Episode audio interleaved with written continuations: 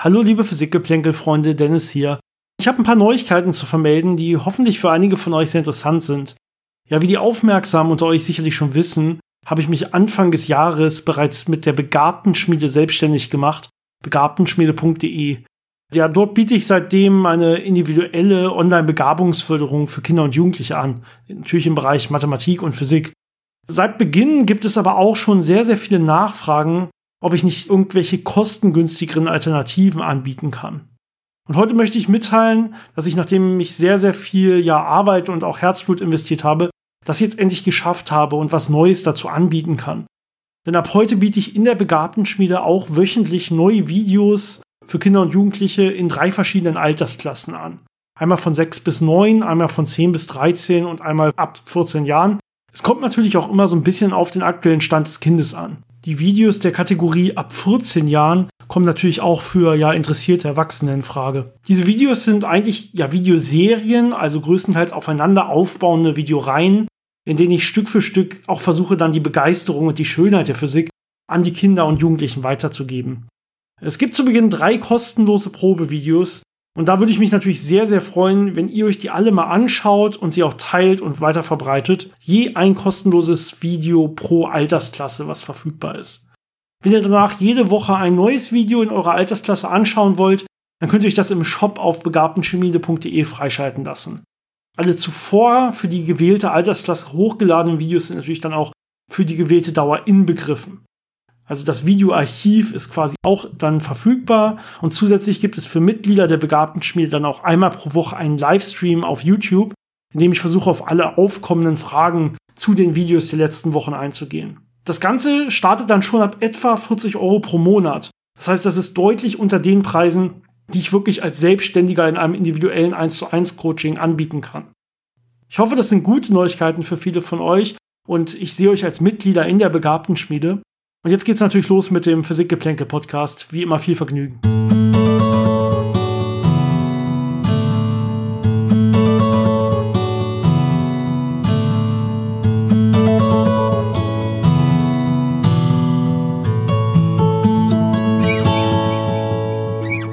Willkommen bei Physikgeplänkel, dem Podcast von Janis und Dennis über interessante Fakten aus der Welt der Physik, von denen du noch nicht wusstest, dass du sie wissen willst. Hallo Janis. Hallo Dennis. Na, wie geht's dir? Meine, oh. Immer meine erste Frage eigentlich, mit der ich loslege. So wie immer. Wir sehen uns wieder nur über Skype. Du sitzt auf, auf der Couch, schätze ich. Oder ist es sogar dein Bett? Wie gemütlich? Nein, das ist Couch, aber Couch ist der Tagesersatz für Bett. Okay, wir haben heute einiges an Fragen zu beantworten. Wir haben ganz kurz äh, die Fragen schon durchgesprochen, haben gemerkt, dass es für uns aber auch nicht wirklich irgendwas zum Vorbereiten heute gibt, sowohl zu den Fragen als auch zu dem Thema, um das es heute geht. Nämlich, ich weiß noch gar nicht, wie wir es nachher wirklich nennen werden, aber irgendwie entweder äh, Good Era oder Quantenschaum oder wie wollen wir es nennen? Klangskala oder Klangskala vielleicht. Das heißt, es geht so um das, was ganz kurz nach dem Urknall war, bei ganz, ganz hohen Energiedichten, als alles ganz nah beieinander war. Und da galten ein paar andere Gesetzmäßigkeiten, als die wir heute kennen. Und da geht es vor allen Dingen auch um die Grenzen unserer heutigen Theorien. Und ja, wir haben jetzt nicht wirklich eine Struktur für heute uns rausgeschrieben, die wir abarbeiten oder so, sondern ich glaube, wir wollen heute wirklich mal ein bisschen freier einfach über das Ganze reden. So ein bisschen plänkeln. Oh, sehr gut. Und genauso fängt es auch mit den Fragen an. Äh, eine Frage, die möchte ich beantworten. Eigentlich entspricht es einer Liste von Fragen, die uns Isabella auf Instagram geschickt hat. Vielen Dank dafür. Ich will davon nur eine heute ansprechen. Ein paar davon eignen sich auch als eigene Themen, sogar die wir mal irgendwann als Folge dann rausbringen können. Und die Frage dreht sich über Frame Dragging. Wir haben sogar mal über Frame Dragging äh, gesprochen. Wir hatten mal eine Folge, ich weiß nicht mehr, was das wirkliche Thema war, ehrlich gesagt. Ich erinnere mich nur daran, dass wir darüber geredet haben. Ja, da war irgendwas. Und die Frage von Isabella ist auf jeden Fall, ähm, wäre es möglich, durch Rotation von Masse Zeitreisen zu ermöglichen oder auch in, Zeitre äh, in Zeitreisen in die Zukunft durch Einfluss von Masse oder Beschleunigung zu bewältigen? Oder welche Argumente würden einen Menschen daran hindern? Ähm, erstmal vielleicht ganz vorweg, Zeitreisen in die Zukunft sind ja einfach. Ne? Also, da muss ich ja einfach, einfach warten. Zeitreisen in die Zukunft muss man nichts machen. Äh, man kann, wenn man will, auch noch langsamer in die Zukunft reisen. Da muss man sich einfach nur schneller bewegen. Das geht auch noch relativ einfach. Oder näher an eine große Masse ran. Genau. Sich schneller in die Zukunft zu bewegen, als das mit quasi Lichtgeschwindigkeit möglich ist. Also, ja, das ist das Konzept der speziellen Relativitätstheorie, vereinigt ja im Prinzip die drei Raumdimensionen mit einer Zeitdimension. Man hat eine Raumzeit. Und äh, wenn man sich die ja, Additionstheoreme anguckt, wie werden dann Geschwindigkeiten addiert und sowas, und wie verlangsamt das die Zeit, wenn ich mich schneller bewege, dann stellt man sowas fest wie, man kann sich in der Raumzeit insgesamt maximal mit Lichtgeschwindigkeit bewegen. Das heißt, wenn ich mich im Raum quasi gar nicht bewege, dann bewege ich mich im Zeit, in der Zeit quasi mit Lichtgeschwindigkeit. Das hat natürlich eine andere Dimension dann. Ähm, aber so kann man sich das vorstellen. Und je schneller ich mich im Raum bewege, desto langsamer muss ich mich dementsprechend in der Zeit bewegen, weil der, der Gesamtvektor immer die Größe der Lichtgeschwindigkeit hat.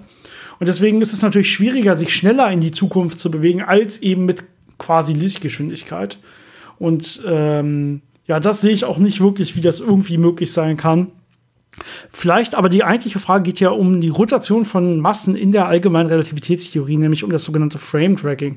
Vielleicht kannst du einfach mal grob zusammenfassen, was das überhaupt ist. Genau, Frame Dragging ist ein Konzept, äh, das man in der allgemeinen Relativitätstheorie hat, was besagt, dass wenn ich eine große Masse habe, die sich dreht, wie zum Beispiel ein rotierendes schwarzes Loch als äh, einfachstes Beispiel, äh, dann wird die Raumzeit, die da um dieses schwarze Loch ist, mitgezogen. Das heißt, sie wird sich so ein bisschen verdrillen, verquirlen. Und Objekte, die sich jetzt dann um dieses schwarze Loch bewegen, merken halt, dass auf der einen Seite von ihnen die Raumzeit quasi ein bisschen anders bewegt wird als auf der anderen Seite und fangen dann an, sich zu drehen. Und zwar entgegengesetzt zu der Drehrichtung des schwarzen Loches. Das ist so der einfachste Effekt, den man da messen kann. Ja, jetzt gibt es in der Tat physikalische Theorien, die im Prinzip sagen, man könnte eventuell damit Zeitreisen machen in die Vergangenheit. Normalerweise sind Zeitreisen eigentlich immer in die Vergangenheit gemeint, weil in die Zukunft geht man eh und schneller in die Zukunft als mit Lichtgeschwindigkeit, wie gesagt, ist eh schwer vorstellbar. Sondern hier geht es wirklich äh, um sogenannte geschlossene, ähm, ja, zeitartige Kurven, wenn man so will. Das heißt, es geht darum, ähm, dass man, oder lichtartige Kurven heißt es in Wirklichkeit in dem Fall, es geht darum, dass man quasi eine Geometrie findet. Also man kann den Raum mehr oder weniger krümmen in der, in der, äh, in der Beschreibung der allgemeinen Relativitätstheorie und man kann eventuell so krümmen, dass man quasi nicht nur durch den Raum irgendwie geht, sondern das Ganze ist ja eine Raumzeit, sondern dass man eine Zeitkurve findet, in der man dann zurück in der Zeit gehen kann und wieder da ankommen kann, wo man mal war vor irgendwie 20 Jahren oder 100 Jahren oder was auch immer. Und solche, ja, solche geschlossenen äh, äh, lichtartigen Kurven oder zeitartigen Kurven sind eigentlich immer ein Problem, weil die natürlich dann sowas wie ja Kausalitätsverletzungen mit sich bringen. Also diese ganzen, äh, was weiß ich, äh, Paradoxa, die sich da ergeben, dass man nicht seinen eigenen Vater töten kann und was weiß ich. Das will man sich eigentlich in der Physik auch gar nicht erst solche Fragen stellen, sondern eigentlich verbieten solche Theorien in ihren Grundkonzepten schon solche geschlossen, äh, geschlossenen Kurven, sodass sowas möglich ist. Es gibt jetzt Metriken, das heißt äh, Beschreibungen der gekrümmten Raumzeit, die jetzt solche geschlossenen Kurven in der Tat beim Frame Dragging vorhersagen können.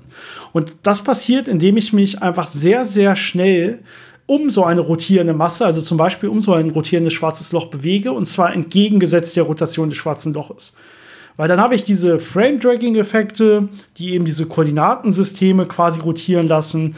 Und wenn ich mich sehr, sehr schnell dagegen bewege, dann ja, gibt es in diesen Näherungen der allgemeinen Relativitätstheorie, gibt es quasi Lösungen, die sowas ermöglichen. Und wenn ich mir das jetzt als Physiker erstmal anhöre, würde ich sagen, ja, das sind irgendwie, wir müssen das Näherungs- Fehler sein quasi. Also wir nähern ja relativ viel. Wir sagen, okay, hier gibt es Metriken, die treffen nicht genau zu, sondern die sind halt so eine Näherungslösung der Feldgleichung und die können wir ja exakt für solche speziellen, komplizierten Fälle eh nicht lösen, sondern wir können uns immer nur Näherungen angucken und das dann simulieren mit Computern und so weiter, die auch wieder Näherungen machen. Und da geben sich dann, wenn ich so richtig komische Effekte betrachte, also so ein Frame-Dragging von einem richtig großen schwarzen Loch, ähm, und ich bewege mich sehr, sehr schnell in die entgegengesetzte Richtung, dann bewegen, dann bewegen wir uns Bereichen, da gibt es dann halt so große Fehler, dass dann solche Kurven auftreten können. Aber in Wirklichkeit, wenn ich mir das näher angucke, wird es wahrscheinlich so sein, dass irgendwas in der Realität sowas immer dann verhindern wird, letztendlich. Und ähm, das äh, wurde dann auch mal genauer sich noch angeguckt. Und ehrlich gesagt, alles, was ich dazu gefunden habe, und ich habe mir das vorher mal ein bisschen näher angeguckt. Ähm, wenn man sich diese Metriken und so weiter und diese Berechnungen näher anguckt, sieht man, ja, am Anfang sieht es so aus, als würde es diese geschlossenen Kurven geben, aber wenn man näher hinguckt, dann kippt das Ganze immer vorher weg und das Ganze wird dann zu einer Spiralbahn in der Raumzeit und es ist in Wirklichkeit gar keine geschlossene Kurve und so. Das heißt, letztendlich ergibt sich, das sind wahrscheinlich alles Näherungsprobleme oder Näherungsfehler. Äh, und in der wirklichen Realität ist sowas wie Zeitreisen nicht möglich, auch nicht in der Nähe von schwarzen Löchern, wenn ich mich sehr, sehr schnell gegen die Drehrichtung bewege. Ich hoffe, das war jetzt nicht zu kompliziert zusammengefasst. Ähm, naja, also es, auf jeden Fall gibt es solche komischen Metriken mit so komischen Effekten und wahrscheinlich entsprechen die eben nicht genau der Realität. Äh, ich nehme weiterhin an, dass sowas wie Zeitreisen Reisen in die Vergangenheit einfach nicht möglich sind. Ansonsten hätte man echt Kausalitätsprobleme in der Physik und dann hat man Symmetrieprobleme. Und in Wirklichkeit würde das dazu führen, wenn sowas wirklich möglich wäre im Rahmen der allgemeinen Relativitätstheorie, würde es eher dazu führen, dass die meisten Physiker sagen würden, ja, dann ist die allgemeine Relativitätstheorie vielleicht einfach nicht richtig. Weil das kann nicht die Realität beschreiben, sowas. Ich meine, es könnte natürlich sein, dass es äh, in der Theorie so ein, so ein Bereich gibt, wo einfach kurze Zeitreisen möglich wären, unter ganz, ganz, ganz bestimmten Umständen, äh, was vielleicht nicht ganz auszuschließen ist, aber was dann so marginal ist, dass man es nie für irgendwelche wirklichen großen Kausalitätsverletzungen nutzen könnte. Aber wirklich so makroskopische Zeitreisen denke ich auch, dass das nicht, nicht unbedingt drin ist. Aber es ist auf jeden Fall ein spannendes Thema und äh, ist auch viel Mathematik drin, äh, womit man schön spielen kann. Also schadet nicht, da ein bisschen dran rumzuwerkeln. Ja, vielen Dank für diese Frage. Ihr könnt uns natürlich auch weiter Fragen schicken, alle. Zum Beispiel über Instagram, wie das Isabella gemacht hat. Physik-Geplänkel oder auch über die Facebook-Seite. Äh, oder was wir besonders gern haben, über Patreon natürlich, wenn ihr uns da unterstützt. Da könnt ihr uns ab einem Dollar pro Monat könnt ihr uns äh, ungefähr schon unterstützen und dann auch direkt mitmachen bei den äh, Themenabstimmungen, die wir da regelmäßig laufen haben. Das heißt, ihr könnt ein bisschen beeinflussen, was kommt denn so als äh, nächstes Podcast-Thema auch mit dran. Äh, ihr könnt uns natürlich aber auch äh, zum Beispiel eine E-Mail schicken, physikgeplänkel.gmail.com, physikgeplänkel zusammengeschrieben, geplänkel mit AE. So, jetzt wo ich das Ganze mal wieder gedroppt habe und gesagt habe, wie sich, äh, wir uns alle erreichen können, ähm, geht's direkt mal in unsere E-Mails und da hat uns nämlich äh, der Thomas geschrieben. Vielen Dank dafür. Und er hat einiges an Fragen geschrieben oder auch an Themenvorschlägen. Und ein paar davon, ein paar Sachen davon würde ich ganz gerne einfach jetzt mal ansprechen. Ähm, die eine Sache ist, dass es ihn interessiert, wie man allgemein Strahlung erzeugen kann. Ihm geht es da vor allen Dingen um ja, energiearme Strahlung, Infrarotstrahlung, Bluetooth, Wi-Fi, Handy oder Mikrowellenstrahlen. Also wie ist der wirkliche Mechanismus, wie man das im Labor erzeugen würde, wenn ich jetzt sage, ich will im Labor ähm, diese Strahlung haben? Wie kann man da die richtige Frequenz einstellen? Äh, Gibt es da quasi Maschinen, die das einfach für einen machen? Oder muss man sich da wirklich kompliziert irgendwas aufbauen? Also wie ist jetzt wirklich die, ja, das praktische Vorgehen, wenn ich im Labor zum Beispiel eine, eine Strahlung erzeugen will? Ja, es gibt da grundsätzlich drei Phänomene, die man relativ gut dafür nutzen kann. Gerade so Strahlung im Infrarotbereich oder im äh, Radiobereich oder im Mikrowellenbereich zu erzeugen. Und zwar gibt es einmal immer die Möglichkeit, irgendwelche atomaren oder molekularen Übergänge zu benutzen. Das heißt, ich habe ja die Energieniveaus und kann Übergänge zwischen diesen elektronischen Energieniveaus äh, treiben, zum Beispiel indem ich da eine Spannung anlege oder schon Licht habe, das dann irgendwie äh, Prozesse treibt, die dann dafür sorgen, dass am Ende diese Übergänge stattfinden. Das findet zum Beispiel in Lasern statt, wo ich äh, atomare Übergänge ähm, zum Beispiel durch eine Blitzlampe äh, treiben kann oder durch Strom, wo ich äh, Halbleiter habe, ähm, wo diese Bandlücke zwischen dem Leitungsband und dem ähm, nicht leitenden Band, Gott, wie heißt denn das noch? Valenzband? Das ist lange her. Ähm, auf jeden Fall kann ich da diese Übergänge für die Elektronen auch treiben und äh, damit äh, Licht entsprechender Energien äh, erzeugen. Also das sind so die, die einfachsten Möglichkeiten. Ähm, dann gibt es natürlich Wärmestrahlung. Wärmestrahlung hat man ja zum Beispiel in Glühbirnen, wo man einfach den Draht äh, heiß macht durch Strom und dann zum Glühen bringt. Und das entspricht dann einer bestimmten Temperatur und damit einer bestimmten Wellenlänge.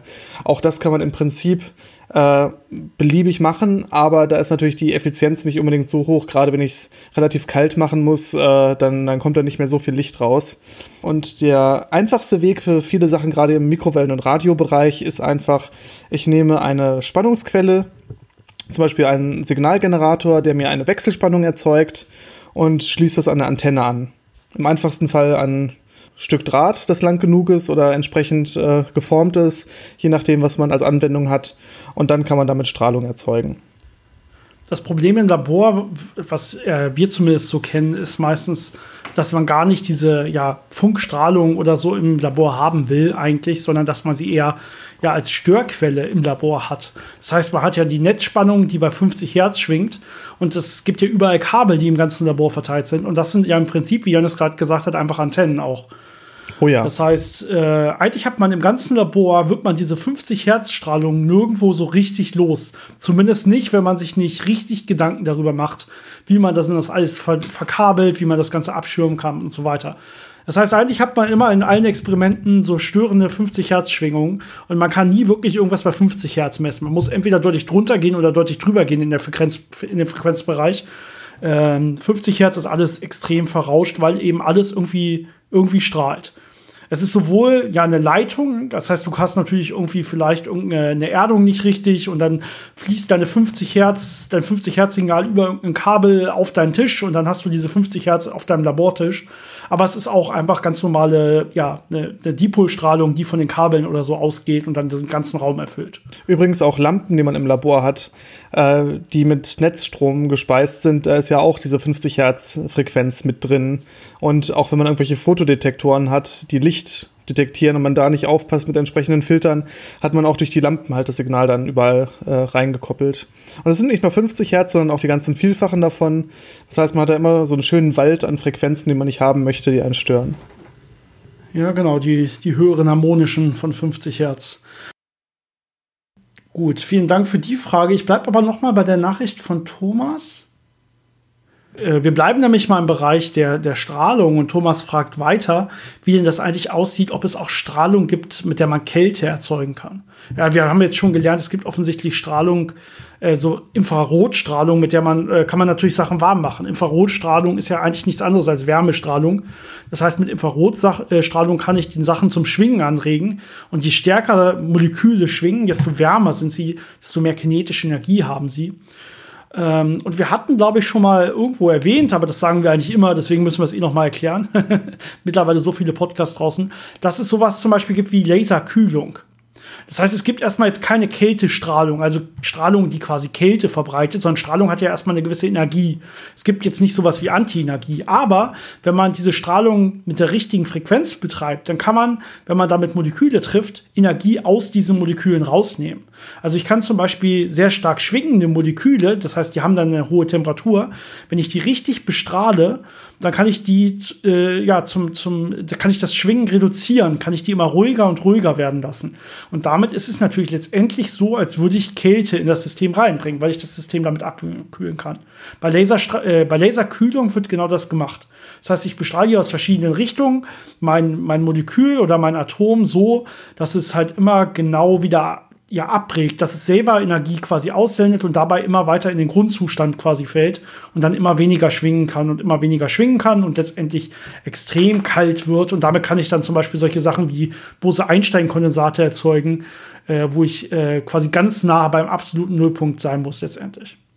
Ein anderer Weg, ich weiß nicht, ob das wirklich zählt, äh, wäre, wenn ich äh, Strahlung habe von einem Körper, der eine wesentlich niedrigere Temperatur hat und quasi meinen Körper mit diesem Körper in Sichtkontakt bringe und mit nichts anderem, dann wird sich natürlich ein Strahlungsgleichgewicht einstellen, so lange bis der wärmere Körper durch Abstrahlen seine Temperatur verringert hat. Ähm, das ist nicht wirklich genau. kalte Strahlung, aber ja. es ist halt auch ein Weg, mit Strahlung äh, einen Körper zu kühlen. Nur halt nicht, dass man von außen extra Strahlung einbringt, sondern dass man den Körper halt wirklich mehr Wärme abstrahlen lässt, als er aufnimmt ja, wir, wir alle stehen ja, wenn wir irgendwie draußen sind, stehen wir im Strahlungsgleichgewicht mit dem Universum, also mit der kosmischen Hintergrundstrahlung von ein paar Kelvin. Ja, wenn es nicht gerade bewölkt ist. Wenn es nicht gerade bewölkt ist. Das heißt, das sind natürlich Effekte, das im Prinzip kühlt uns die kosmische Hintergrundstrahlung ab, ähm, weil sie halt nur ein paar Kelvin hat und wir ein Strahlungsgleichgewicht mit ihr erreichen wollen, wenn wir dann jetzt äh, draußen unter freiem Himmel stehen. Das heißt, das sind in der Tat Effekte, wo man natürlich auch eigentlich gekühlt werden kann, obwohl in Wirklichkeit das ja Strahlung ist, die Energie hat und auf einen drauf trifft. Aber man äh, selber strahlt halt mehr ab, als die einem dazu bringt und äh, die Differenz, äh, die macht es dann letztendlich aus. Aber Kältestrahlung an sich gibt es erstmal nicht. Also, dass ich irgendwie wirklich sagen kann, hey, die Strahlung hat vielleicht negative Energie oder eine negative Temperatur oder so. Das kann man sich so erstmal nicht vorstellen, zumindest nicht so einfach. Eine weitere Frage, die ich hier noch besprechen möchte, ist, ähm, er schreibt noch, äh, wir, ihm würde es sehr gefallen, wenn wir die Einzelteile eines Lasers mal beschreiben könnten und äh, ob man sich so einen Laser einfach selbst bauen kann oder ob es da irgendwelche großen Probleme eigentlich gibt. Ja, da kommt es natürlich ganz drauf an, wie gut der Laser sein soll und was er können soll. Ähm, die Einzelteile so ganz prinzipiell sind immer, man braucht ein Laser-Medium. Das ist ein Medium, was in der Lage ist, so eine Besetzungsinversion zu erzeugen. Das heißt, ich habe Atome oder Moleküle oder, oder ein, äh, ja, möglicherweise auch ein Halbleiter, der Energieniveaus hat und ich habe jetzt ein Energieniveau, das höher liegt, das ich äh, bevölkern kann und wo dann vor allem äh, alle Elemente in diesem äh, Medium in diesem höheren Energieniveau sind und dann durch eine stimulierte Anregung, durch Licht zum Beispiel, äh, in das niedrigere Energieniveau fallen und dann eben kohärentes Licht aussenden, was genau dieser äh, anregenden äh, Frequenz entspricht. Und da das, da das sich jetzt sehr komplex anhört, möchte ich an der Stelle doch einmal auf unsere Laser-Serie verweisen, denn wir haben das alles im Detail mal beschrieben, äh, indem wir über ja die Funktion Funktionsweise und sowas von Lasern berichtet haben. Aber trotzdem ist das gut, kurz hier zu wiederholen, wenn man auf diese Frage, Frage eingeht, natürlich sinnvoll. Genau, genau das heißt, also wir brauchen, wir brauchen eigentlich mindestens zwei Energieniveaus, das heißt ein niedriges, ein höheres, sodass wir das Ganze irgendwie pumpen könnten ins Höhere. Das heißt, wir brauchen noch eine Pumpe offensichtlich. Genau, das heißt, wir müssen irgendwie Energie in, das, in dieses Lasermedium bringen können, damit wir überhaupt die Besetzungsinversion erreichen können. Und letztendlich hab, weiß man dann noch, das haben wir in unserer Laserfolge erklärt, dass zwei Niveaus gar nicht ausreichen. Wir brauchen in Wirklichkeit sogar mindestens drei Niveaus.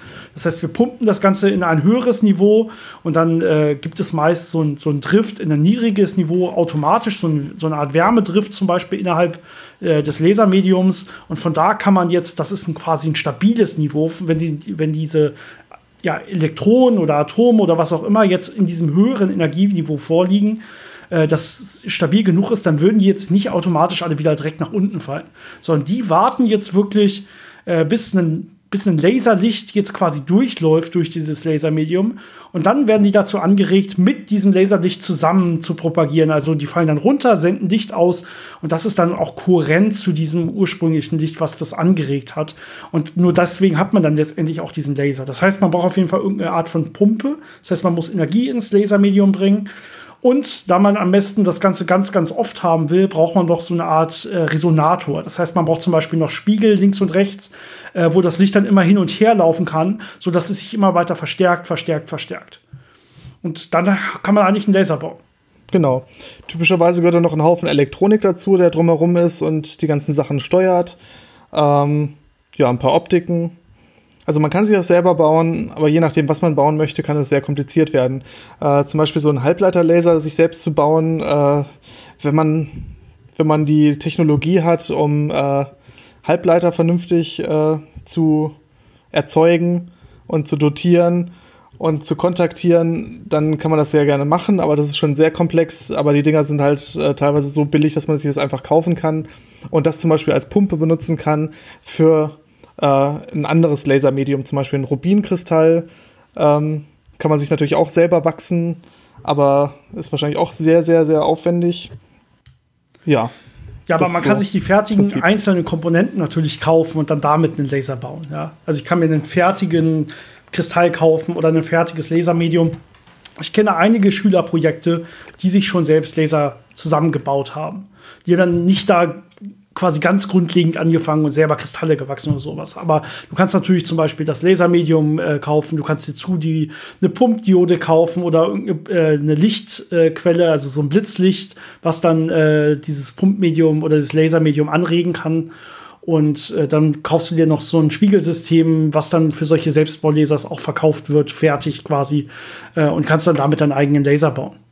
Das geht schon halbwegs vernünftig und das sieht dann auch äh, ganz gut aus. Das stimmt. Dann habe ich direkt noch eine nächste Frage und ich glaube, das ist auch die letzte Frage, die wir jetzt vorweg besprechen wollen. Und zwar hat uns die auch per E-Mail erreicht äh, vom Marc. Vielen Dank dafür. Äh, ich lese das mal ganz vor. Das ist sehr schön formuliert und dann wissen auch alle Bescheid. Und zwar sagt er, ich hätte eine Anschlussfrage zu einer Frage eines anderen Podcast-Hörers, die ihr im Graphen-Podcast beantwortet habt. Und zwar geht es äh, um die Antimaterie-Galaxien, beziehungsweise das Vorhandensein von nennenswerten Mengen Antimaterie. Sollte sich am CERN herausstellen, dass Antimaterie sich zu Materie antigravitativ verhält, würde das die Wahrscheinlichkeit für Antimaterie-Galaxien erhöhen, weil sich Materie und Antimaterie äh, dann eventuell besser separiert hätten und weil es äh, großflächige Annihilationen, die wir beobachten könnten, unwahrscheinlicher machen würde? Oder spielt das für diese Frage keine Rolle? Also vielleicht einmal den Hintergrund noch zu erklären. Es ging darum, woher wir überhaupt wissen, dass es im ganzen Universum überall eigentlich Materie gibt und nicht Antimaterie, weil sich das ja im Prinzip genauso verhalten würde. Es könnten ja auch ganze Galaxien aus Antimaterie irgendwo existieren und keiner wüsste davon. Dann haben wir beschrieben, okay, aber es müssten ja eigentlich diese Grenzbereiche geben zwischen Materie und Antimaterie, wo sich das Ganze annihiliert und dann zerstrahlt. Und diese Strahlung müsste messbar sein, zum Beispiel. Das war eine, eines der Argumente, die wir da gebracht haben. Wir haben da auch noch andere Argumente gebracht. Jetzt ist allerdings hier in der Frage, die Frage beginnt damit, mit sollte sich am CERN herausstellen, dass Antimaterie sich antigravitativ verhält.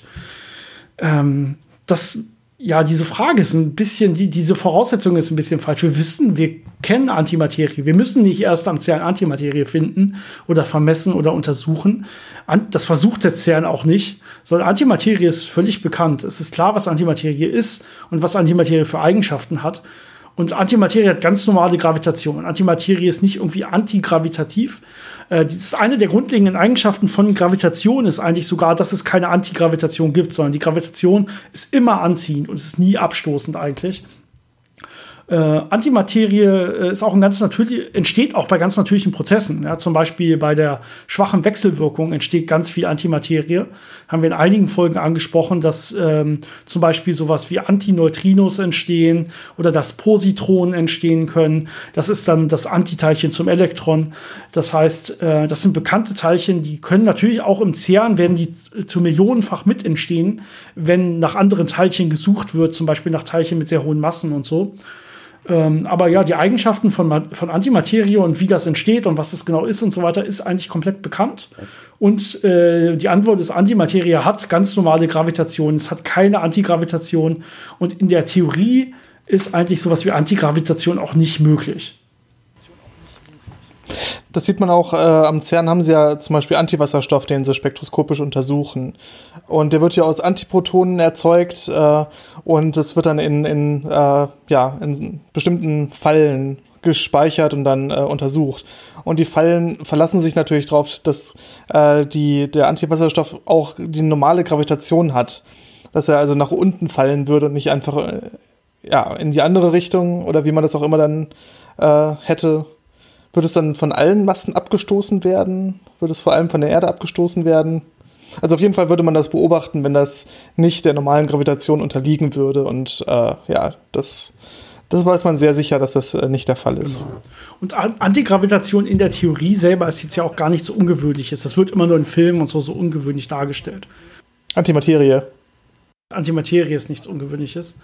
Äh, sondern genau, ja, es gibt genau. einfach nur aus der Theorie gibt es quasi einfach zwei Lösungen einer Gleichung und beide Lösungen existieren als Teilchen. Das eine nennen wir Teilchen, das andere Antiteilchen. Das, was uns umgibt, aus dem wir selber sind, nennen wir halt Teilchen. Und das, das Gegenstück davon nennen wir halt Antiteilchen.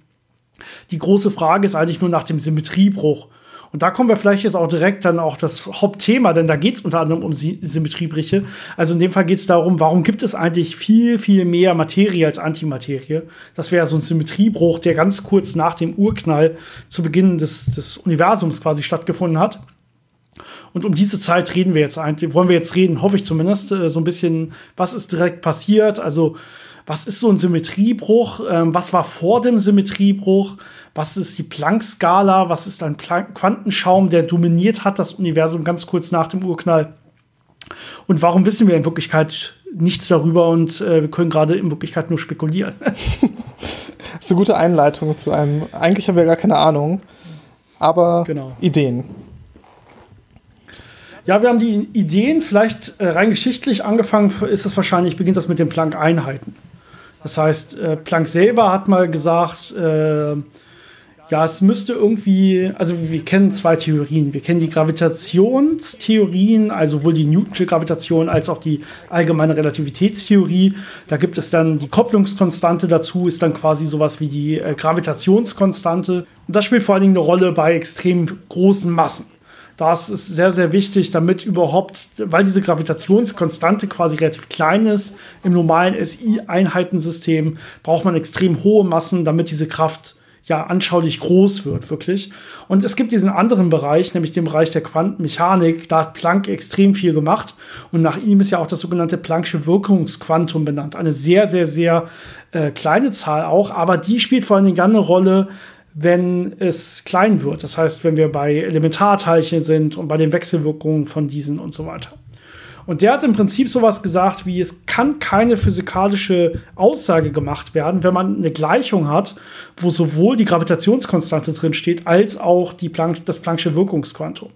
Weil äh, diese Theorien machen dann keinen Sinn. Entweder wir haben, das, wir haben quasi unsere Gleichungen und Theorien, die das Große beschreiben, das Schwere, oder wir haben unsere Gleichungen, die das in der Quantenmechanik das Kleinste beschreiben.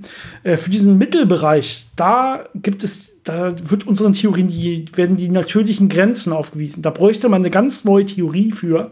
Theorie, die wird heutzutage normalerweise als Quantengravitation bezeichnet, äh, die es noch nicht gibt. Und äh, nach ihm wurde dann ja auch das Planck'sche Wirkungsquantum benannt, habe ich gesagt. Und nachher wurden dann dieses Einheitensystem wird dann auch das Einheitensystem der Planck-Einheiten benannt. Das hat erstmal nicht direkt was mit dem Planck'schen Wirkungsquantum zu tun. Die Idee der Planck-Einheiten ist jetzt, äh, dass man quasi ein Einheitensystem aufstellen kann, was nicht jetzt die bekannten SI-Einheiten sind, äh, was äh, im Prinzip unabhängig ist von, von, von Körpern und ja, für, von unseren Gleichungen, so wie wir sie benutzen. Äh, am besten lese ich dazu mal was vor, was Max Planck wirklich erstmal dazu geschrieben hat. Der hat sie natürlich selber noch nicht Planck-Einheiten genannt.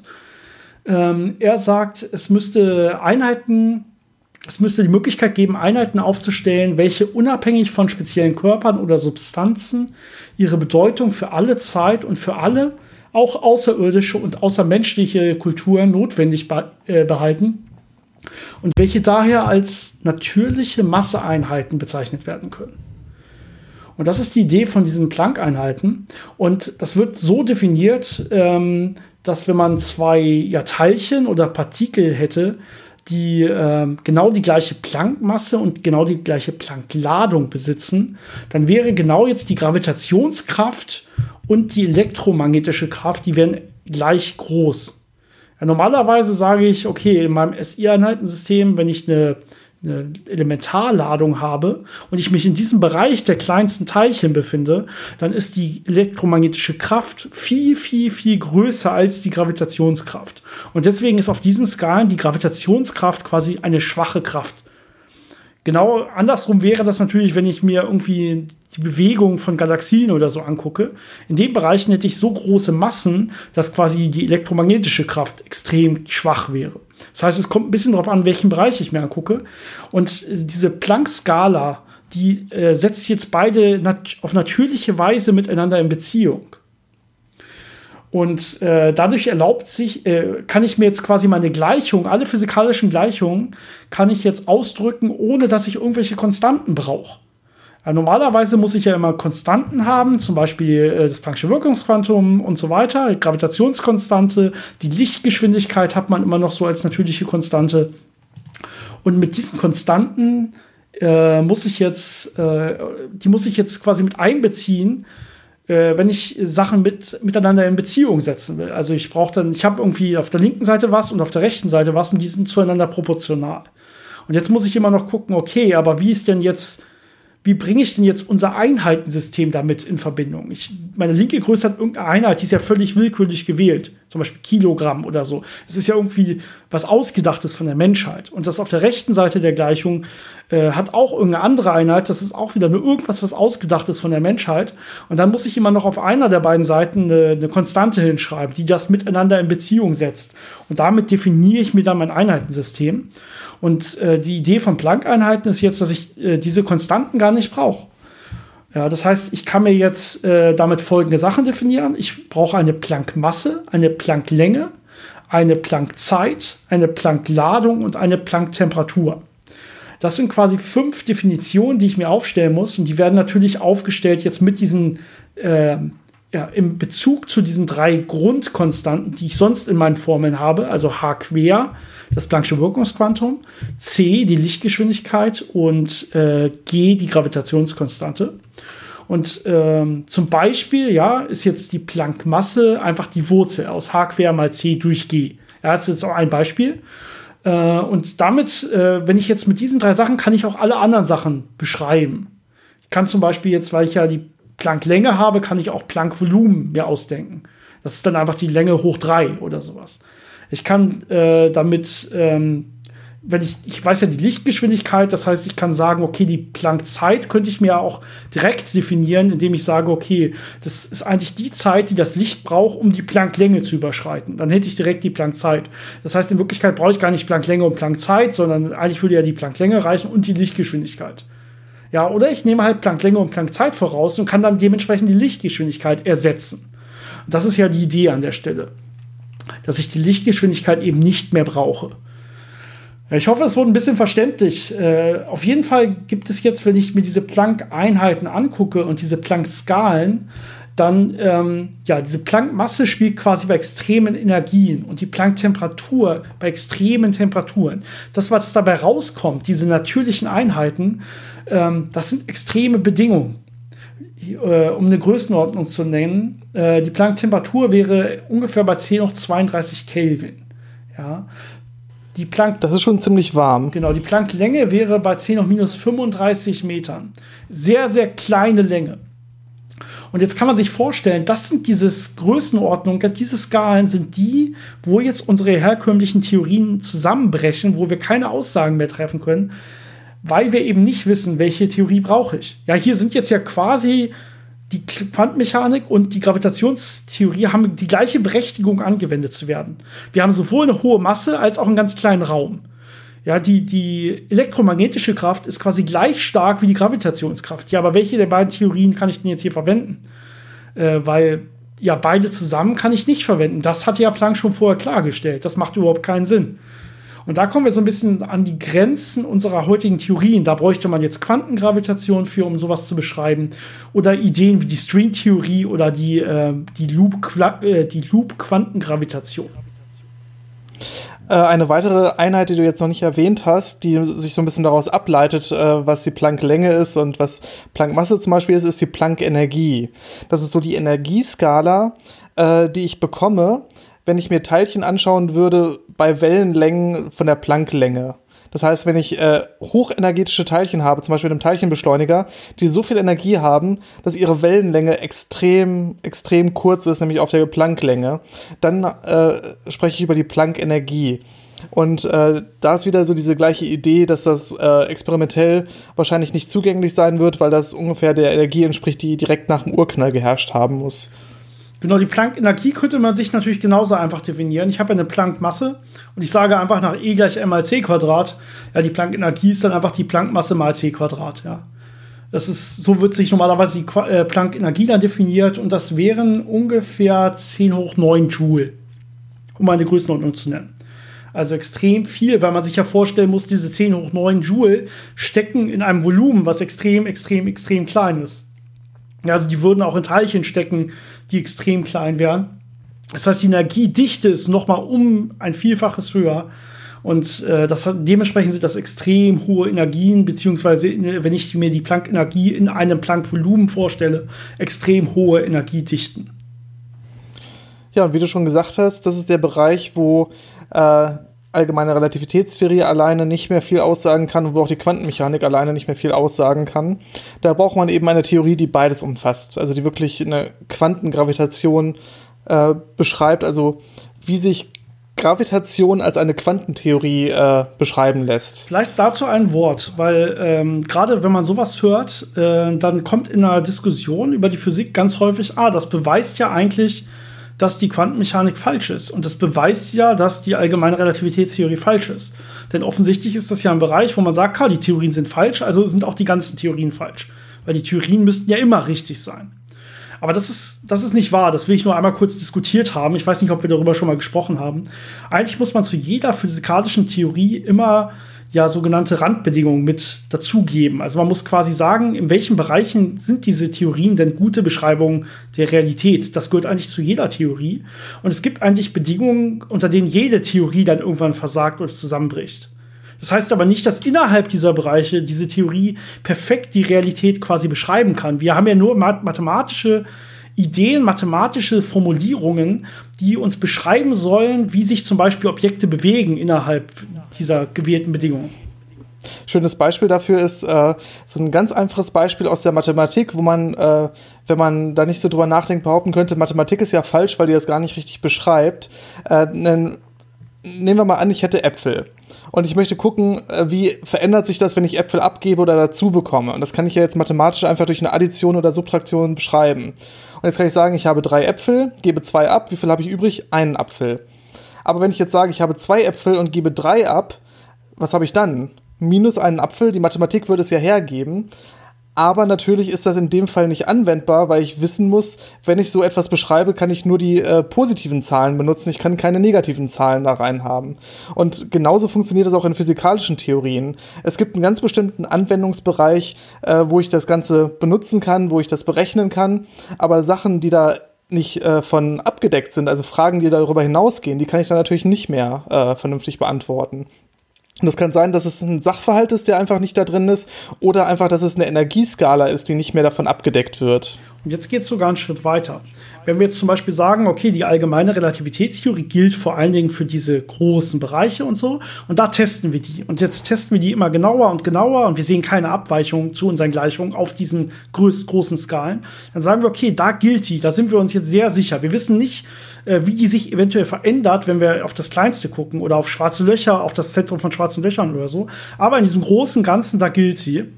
Jetzt muss sogar eine Theorie, die dann alles erklärt, also auch die Bereiche, die jetzt diese Theorie nicht beinhaltet, die muss sogar diese Theorie als Grenzwert quasi mit drin haben.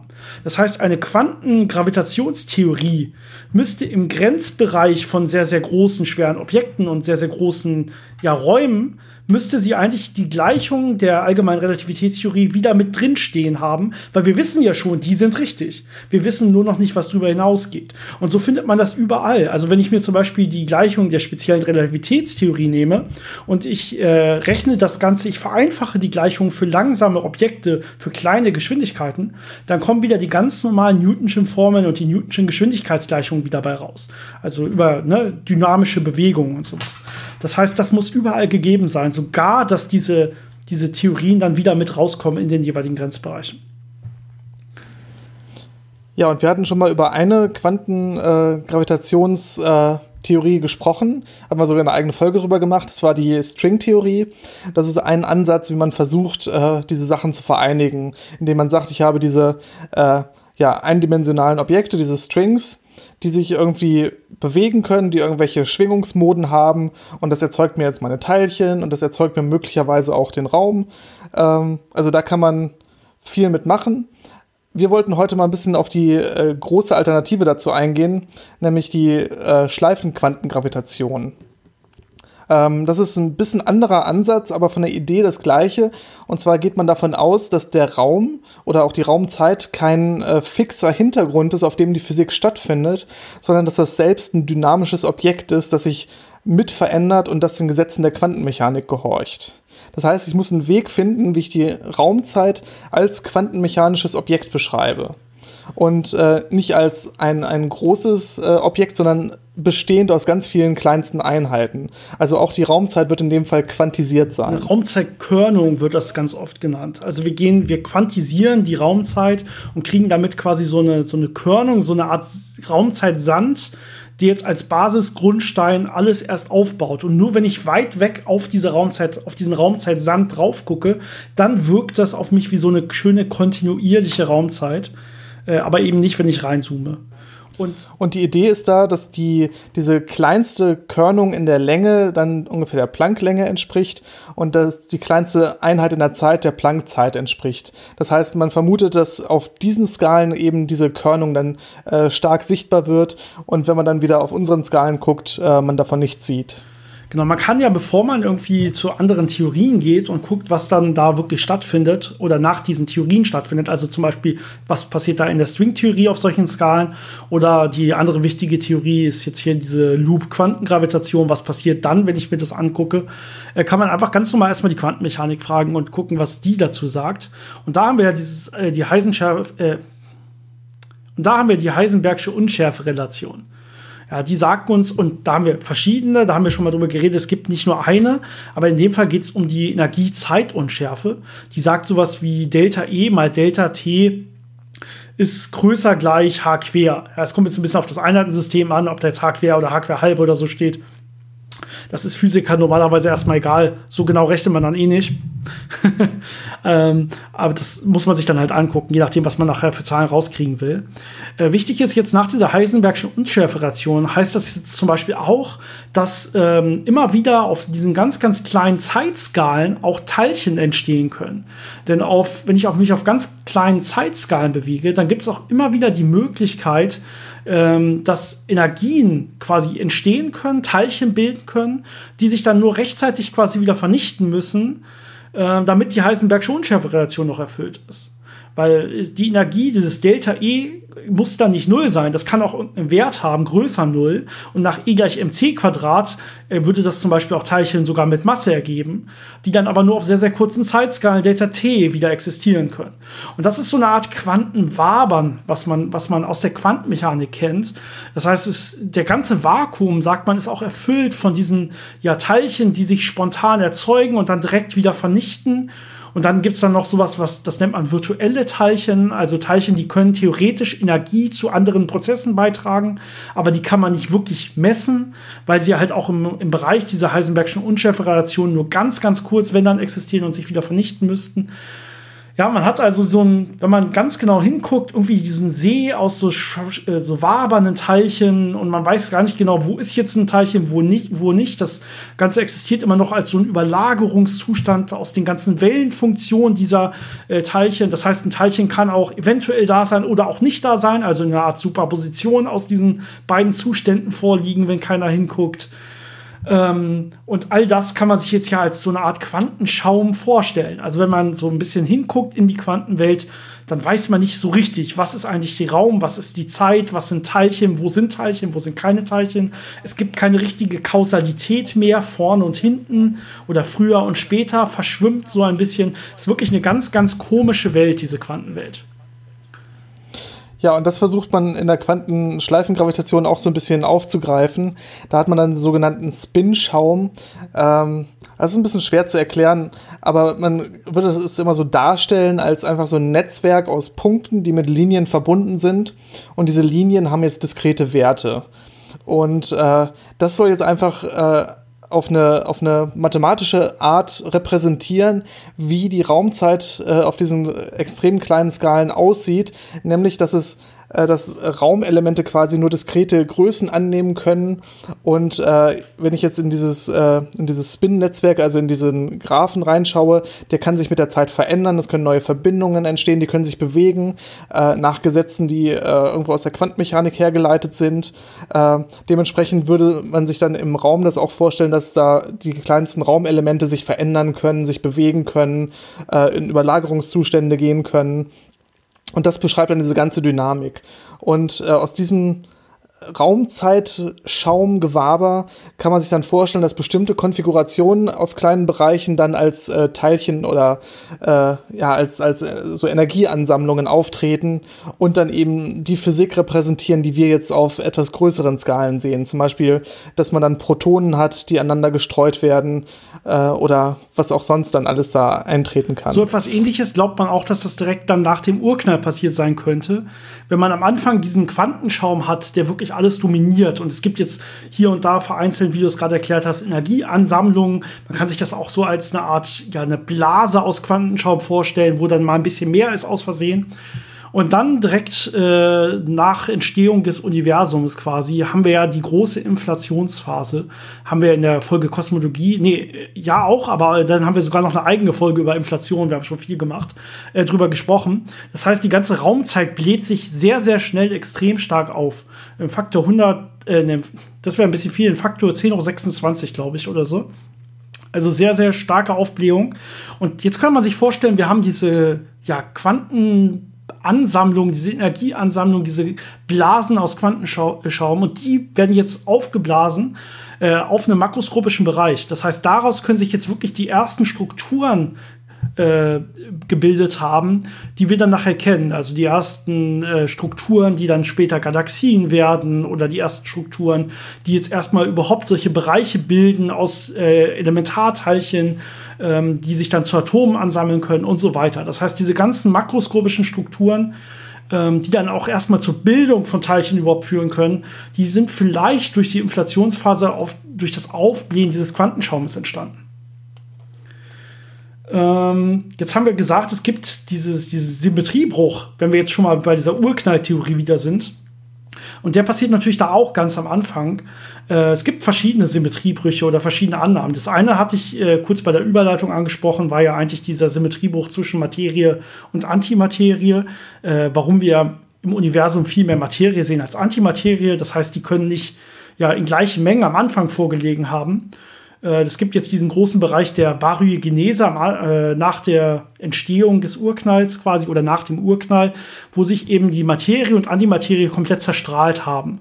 Und hätte es ja die in gleichen Mengen gegeben, wäre quasi nichts übergeblieben. Ja? Mehr oder weniger wäre das Universum leer, bis auf vielleicht ein paar kleine Ausnahmen weil in einem Bereich eben ein bisschen mehr Materie war und im anderen ein bisschen mehr Antimaterie, die sich dann separiert hätten.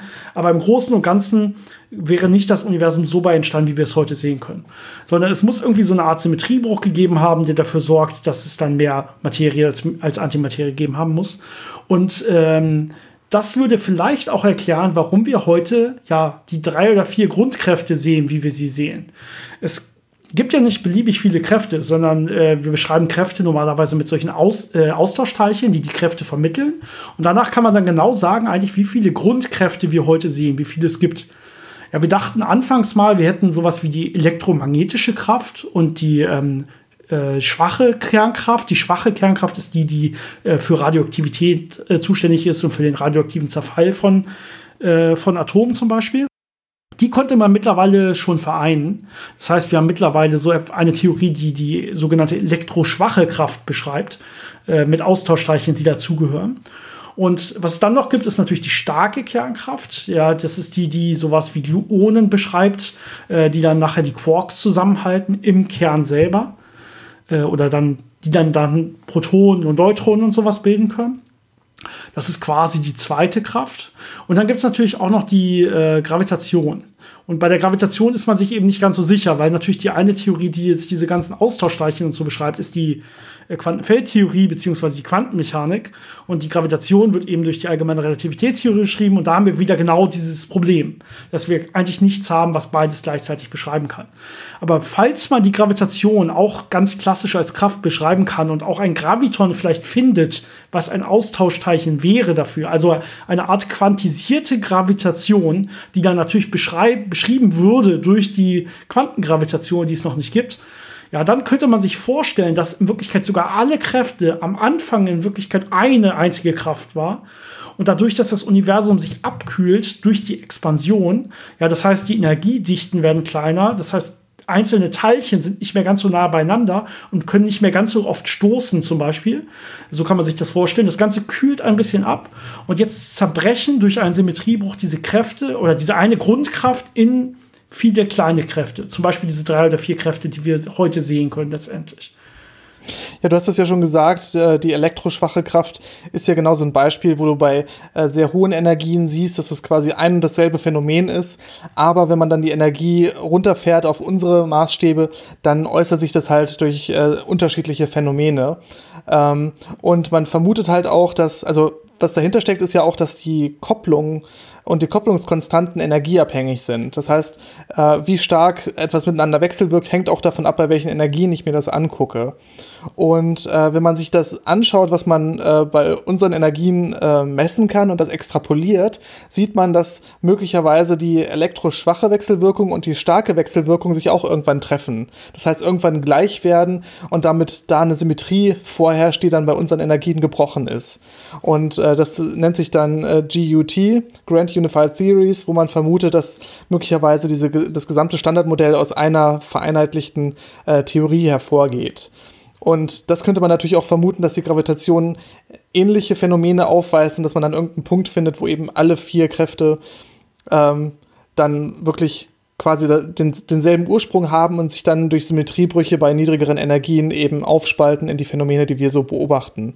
Und ähm, da ist, wie gesagt, zum Beispiel diese Schla äh, Quantum Loop Gravity eine Möglichkeit, weil man da ja wirklich nur dieses eine Phänomen hat. Ich habe Raumzeit, die irgendwie dynamisch sich verhält und äh, durch bestimmte Symmetrien, bestimmte äh, Kombinationen von Raumzeitelementen kann ich dann eben alle diese Phänomene auf niedrigeren Energieskalen äh, erzeugen. Der Vorteil von der Loop-Quantengravitation äh, zur Stringtheorie ist, dass ich äh, auf diese ganzen hohen Extradimensionen verzichten kann. Also Stringtheorien fängt ja irgendwie an bei äh, neun oder zehn Dimensionen, je nachdem, was ich mir angucke, und geht dann teilweise hoch bis über 20 Dimensionen, die ich brauche, um meine, ja, um mein, mein Universum quasi aus diesen Strings aufzubauen.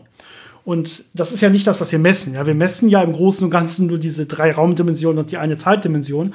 Und die Stringtheorie bietet da viele Erklärungen, warum wir die nicht sehen können, vor allem weil sie so klein sind und so verschlungen sind, ähm, dass wir sie noch nicht messen können, weil wir noch nicht gut genug messen können und sowas.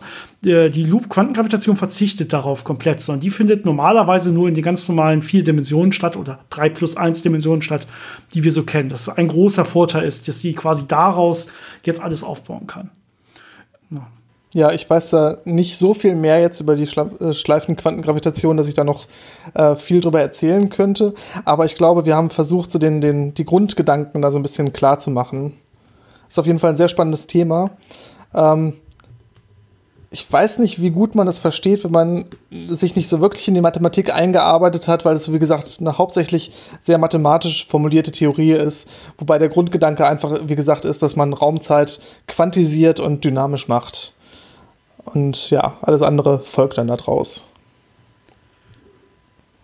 Naja, jetzt haben wir ja eigentlich auch alles ja, beschrieben, im Prinzip so, wie die Zustände sein könnten, direkt nach dem Urknall, als wir in dieser äh, Gatt-Ära waren, das heißt in diesem Zeitalter, als diese Kräfte eventuell vereinigt waren. Was wir genau damit meinen, dass ein Symmetriebruch existiert, das heißt, dass diese Kräfte sich jetzt wieder auseinanderleben oder dass sie zumindest als einzelne Kräfte sichtbar wären, die nicht mehr dieselbe Stärke haben und wie aber die Planck-Skalen sie irgendwie auch heutzutage äh, trotzdem noch vereinigen können könnte, sodass man sich das Ganze vernünftig auch heutzutage noch vorstellen kann und jetzt auch dann Gleichungen und so weiter eigentlich bauen kann, ohne dass diese Kopplungskonstanten noch noch nötig sind. Also ohne dass man irgendwo die Lichtgeschwindigkeit braucht oder die Gravitationskonstante oder andere Größen, die jetzt hier vermitteln. Ja, andere Größen wären zum Beispiel noch die Boltzmann-Konstante oder die Coulomb-Konstante. Die, je nachdem, was welche Gleichung man jetzt braucht, muss man halt immer diese Konstanten dann einsetzen nachher. Und all das wäre in einer, ja, mit Planck-Einheiten nicht, nicht möglich, nicht nötig. Und all das wäre mit Planck-Einheiten nicht nötig. Ja, ich denke, dann äh, kommen wir heute zum Ende und hoffen auf ganz viele andere tolle neue Fragen, äh, die wir dann beim nächsten Mal auch besprechen können. Ich weiß nicht, wie verwirrend die Folge heute wirklich war, weil wir uns wirklich einfach mal ja echt nicht gut vorbereitet haben, sondern einfach ein bisschen darüber plaudern wollten. Äh, ich hoffe, das hat geklappt. Ich hoffe, euch hat das gefallen. Ich hoffe, Janis, du bist zufrieden. Ich fand es sehr verwirrend, aber ich denke, ich denke, das sollte einigermaßen Genau. Wenn, wenn nicht, wir werden auch wieder Folgen haben, wo wir deutlich klarer und strukturierter Sachen vorbereitet haben. Gerade bei Themen, wo wir weniger drüber wissen, müssen wir uns immer deutlich besser vorbereiten. Und bei Themen, wo wir so ein bisschen denken, na, da können wir schon irgendwie drüber reden. Das sind dann, also zumindest von meinem Empfinden, eher die schlechteren Folgen, weil wir einfach weniger vorbereitet haben. Man merkt dann doch Arbeit, die man reinsteckt, nachher im Ergebnis. Ganz, äh, ja, schockierenderweise. Ich glaube nicht, dass das ein generelles Prinzip ist. glaube ich auch nicht dran. Ja, Janis, dann wünsche ich dir noch eine schöne Woche. Äh, euch, ja, dir euch auch. allen auch. Äh, wir sehen uns nächsten Sonntag ja wieder oder hören uns nächsten Sonntag wieder. Bis dahin noch, noch äh, eine schöne Zeit. Bis dann.